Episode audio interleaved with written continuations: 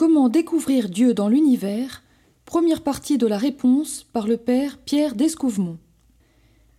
Il ne manque pas de philosophes qui pensent trouver dans l'univers et dans le cœur de l'homme des traces d'un Dieu créateur. Comme le disait Descartes, l'ouvrier divin a laissé sur son œuvre des traces de sa présence et de son action. D'abord, l'existence d'une intelligence divine. L'univers m'embarrasse et je ne puis songer que cette horloge marche et n'est point d'horloger.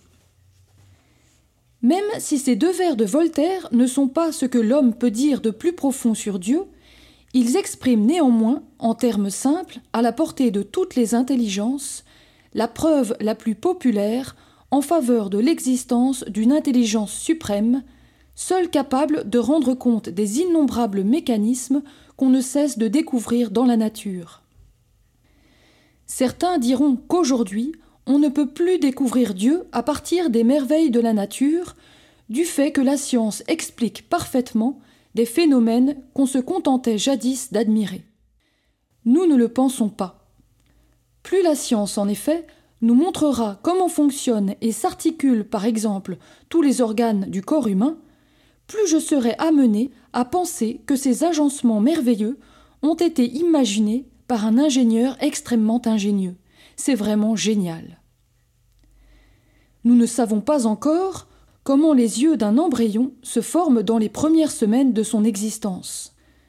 Nous savons seulement que la cornée et le cristallin sont une spécialisation de tissus d'abord indifférenciés de l'ectoderme et du mésoderme. Mais le jour où les savants découvriront les mécanismes par lesquels s'opère cette merveilleuse spécialisation des tissus, nous aurons une raison de plus de croire à l'existence d'une intelligence qui a tout prévu pour que les yeux se forment tout seuls.